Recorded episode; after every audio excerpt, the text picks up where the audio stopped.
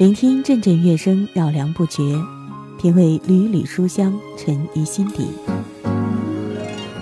欢迎收听小莫读书，更多情况敬请关注微信公众号“莫听莫想”或网易云音乐主播电台“小莫下划线四二三”。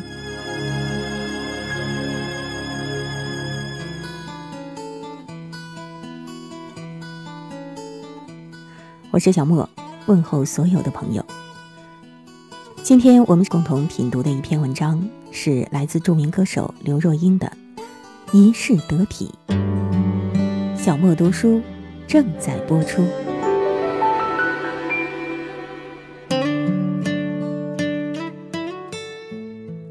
每年秋天一到，祖母总是提醒我，该上山看祖父了。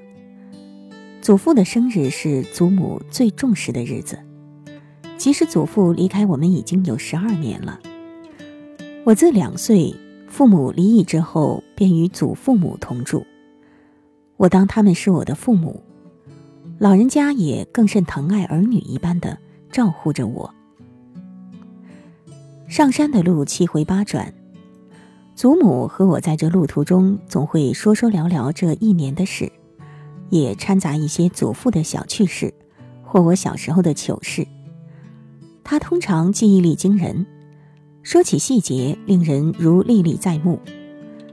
但今年情况有异，同一句话他竟然反反复复的说了八次。老人家走到这一处也是自然规律，不能怨天尤人。他这辈子已经够顺心的了。我惆怅的不只是他的身体，更多的是我想到，他一定不愿意自己。有失态的一天。祖母十八岁结婚，当时她是校花，祖父是校长，这种结合，即使现在看来也是颇为先进的。当时有人不看好这段乱世姻缘，觉得男方身为中正学校的校长，又在前线打仗，变数太大。但一晃，他们一起走过了六十年。很多人以为将军夫人茶来伸手，饭来张口。祖母这辈子吃饭喝茶的确无忧，但并没有少干活。她干的不是体力活，而是得拼命做到“得体”二字。祖父是军职，家里帮忙的人都是服役或者退役的男丁，可能也因此，祖母在家中永远形象端正。只要出了卧房门，他永远一身整齐的旗袍丝袜。这规矩不只适用于他自己，一家都得遵从。我听说母亲怀孕期间，身子一天天臃肿，旗袍领口却不敢宽松，最后干脆躲进厕所里，假装拉肚子，只为可以坐在马桶上将领子松开，好好的看一本武侠小说。祖母对祖父的照顾也是很有讲究的。祖父长期在书房里写作，祖母有事只能以纸条传进门缝。祖父爱吃葡萄，祖母总是亲手剥好皮，用牙签将籽细细的挑出，然后装进水晶碗，放冰箱十分钟，再端给祖父。他说：“这样葡萄外凉内软，最具风味儿。”祖父偶有应酬，祖母总是在出门前备一小碗鸡汤面，以抵挡酒对胃的伤害。而祖父回家，稀饭也已经就位，这是以防万一应酬让人食不知味，祖父可以果腹。亲友婚丧喜庆，祖父需制上书法匾额，祖母在帐子上用铅笔画好了下笔的间距。这工作听起来不难，但有次祖母出国，我吵着要承包这项工作，结果祖父写完之后怒不可遏，因为我的叉叉画的不均匀，祖父的字也就忽大忽小。得体不只需要教养与决心，有时却是细致的操作。家里常要请客吃饭，客人一上桌。先会上热毛巾净手，免得大家来回洗手间。吃到第四道菜，上个冷毛巾；喝完汤，再上个热毛巾去油。这时该完了吧？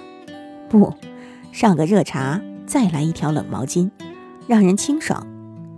准备吃水果和甜品。光从这冷热毛巾的讲究，可想而知其他的待客细节。他说：“朋友来家吃饭是对我们的认同和尊重，我们应该报以全心。”厨子我们家里有，但女主人通常坚持自己下厨做几样招牌菜，这是对客人的敬意。她的本事是一切进行的有条不紊，算好时间，出了厨房还能梳洗一番再上桌，菜没凉，头发也没散，这一点是我至今都学不会的。这些说的是内政工作，还有外交国防方面的礼数。一次，某位长辈丧礼，祖母先到了。进门恰巧听见祖父一同学跟人说起，泽之的脾气太犟。泽之是我祖父的字。祖母听见，立刻在说者的身后拍了拍他的肩膀。那人傻了。祖母不疾不徐说道：“我们家先生的确有缺点，但身为同学，应该当面提醒。”而不是背后议论，这不算是惊心动魄。家中的电话一般是在晚上十点半之后就没有声息了。有天半夜一点多，电话竟然响了起来。祖母在她床头接起，我也同时在我的卧房接起。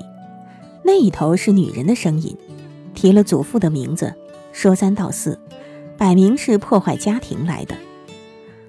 祖母听完，只客气地说：“刘家有刘家的规矩，现在时间太晚了，有什么事儿，请您明天再打来吧。”我直觉不妙，摸黑进了祖母的房间，钻进她的被窝，她却一点都没事儿，像往常一样，就着床头昏黄的灯光，看着他最爱的翻译小说，对我说：“回房睡去。”别影响了明天上学。据说这女子再也没有打来，家中继续过着平静的生活。但这样的祖母会不会得体的太像打仗了？可能有点儿，但更多的是优雅。优雅之中，还会有幽默。小时候一有什么事不顺，我总爱嚷着啊。我要死了，祖母就叫一句：“哎呀，英英啊！”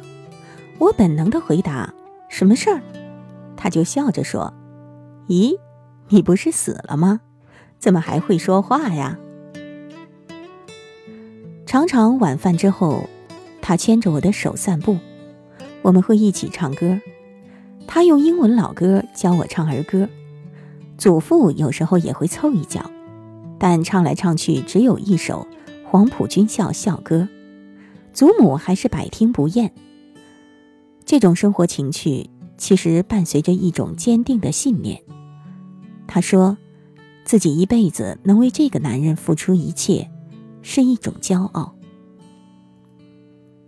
祖父临终，祖母用自己满是皱纹的手摸着祖父的白发说：“安心去吧。”家里交给我了。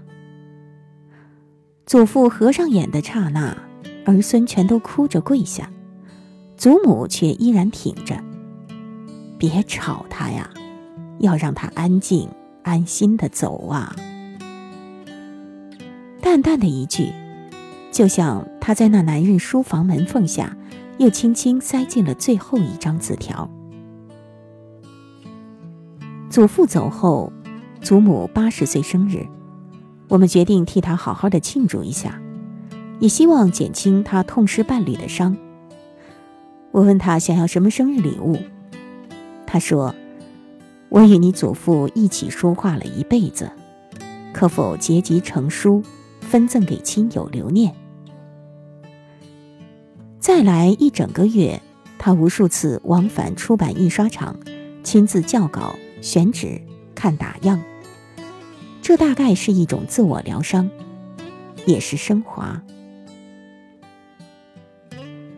祖父离世不到几年，政府将宿舍收回，旧木头大宅子换成了一间小公寓。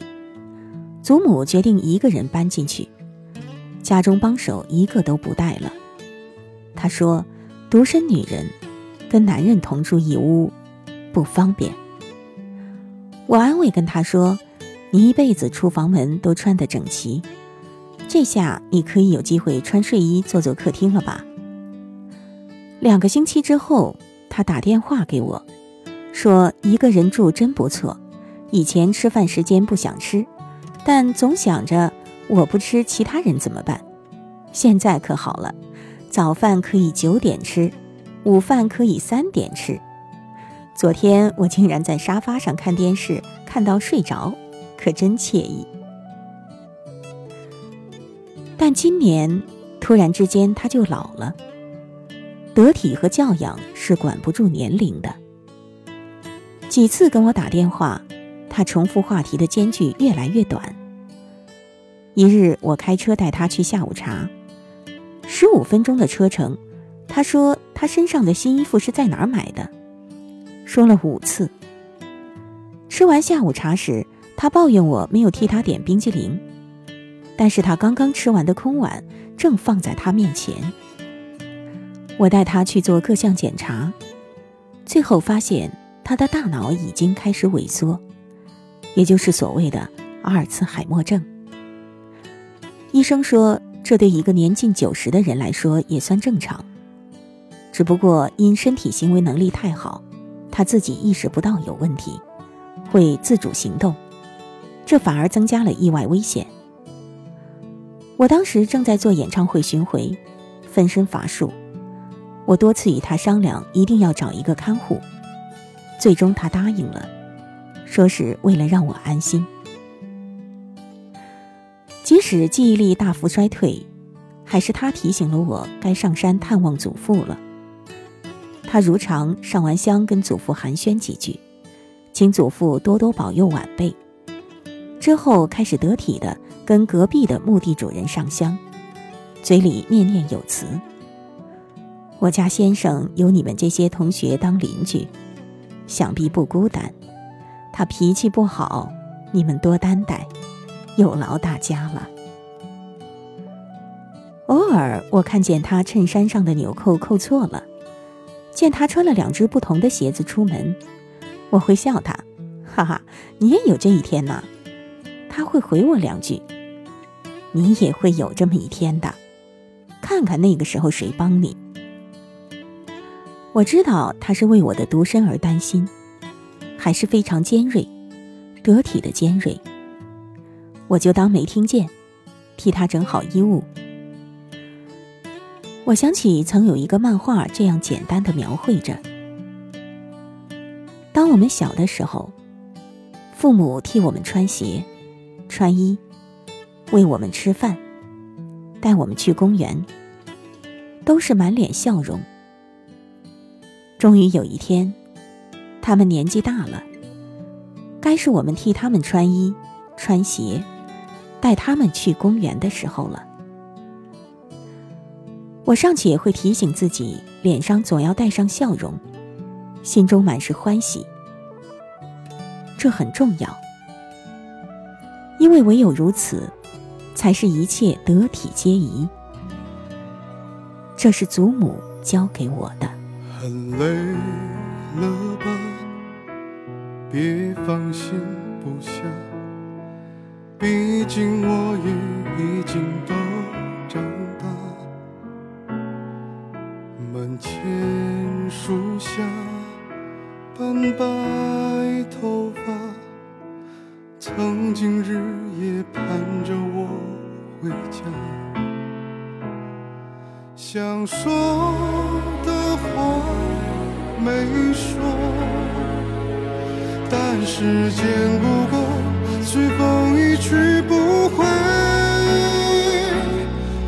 首歌能否听见？多么期盼你会。喜欢，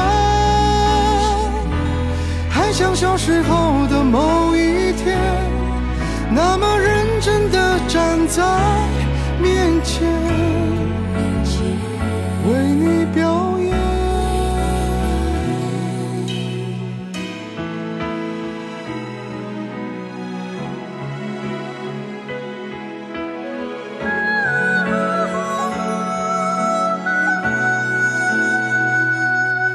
想说的话没说，但时间不够，随风一去不回。这首歌。刚才我们共同品读的文章是来自著名歌手刘若英的《一世得体》。这本来是刘若英多年之前纪念祖父祖母情深的一篇文章的标题。刘若英的祖父是一名将军，后来任军校校长。正如他文中写到的，祖母是当时的校花。祖父母数十年如一日的相濡以沫，对于刘若英童年成长的影响，其实是非常大的。这篇文章在刘若英的笔下，缓缓地流淌出了一个女人处事优雅得体，对内操持有度，对外落落大方的榜样。浸染着书香和优雅的文笔，更是让很多人都诧异于刘若英竟然有如此自然流露的文学修养。其实，我们很多读过刘若英文章的朋友都知道，她写文章是很随心的，往往有感而发，很擅长对人物进行刻画描写，字里行间都能够读出温暖、温情。像他的作品《今年桂花不飘香》，写的是自己和将军副官的故事；《小梅》写的是他对助理小梅的感激；而这篇《一世得体》写的是他的祖父母。四十四岁写给自己的信，写的是和自己灵魂的对话。这些文章都推荐大家有时间有机会可以读一读。从笔下我们可以感受到温情故事里的女子。多半内心温婉，才华傍身，有一种安静的气质，独立于芸芸众生之中。其实说起刘若英，她本身就是很文艺气质的。有人说，看到她，你就会想到在江南水乡的那一抹斜阳中，一个温婉的女子，怀里敞开一本书，斜坐在小船上，仿佛时光都在这一刻静止了。所有的安然在此刻生根发芽，而这一份美好会留在你的心中吧。感谢各位朋友的收听，我是小莫，我们下一次节目再会吧。滴答答的声音敲醒了晨曦，雨绵绵密密的淋湿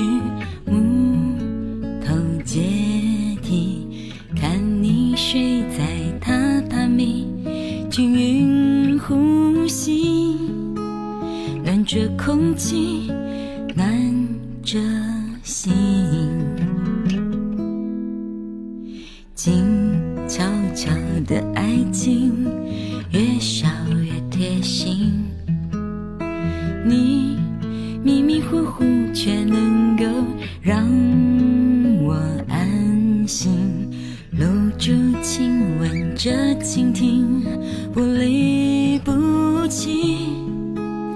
永远很远，你很近。谁说爱总是失落，总是在挥霍？我看过最亮的星空，最深的笑容。我不奢望天荒地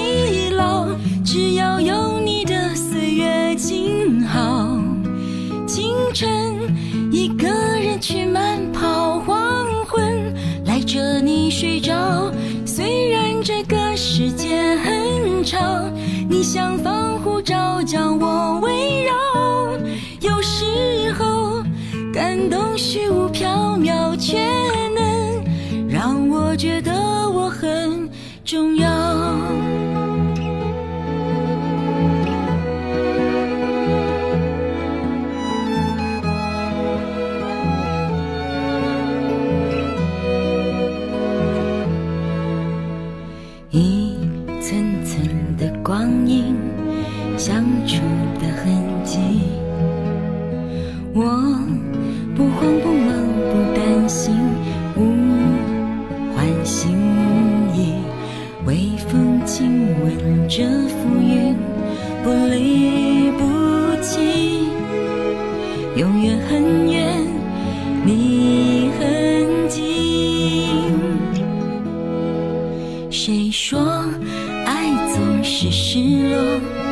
总是在挥霍。我看过最亮的星空，最深的笑容。我不奢望天荒地老，只要有你的岁月静好。清晨一个人去慢跑，黄昏赖着你睡着。虽然这个世界很吵，你想放。就将我。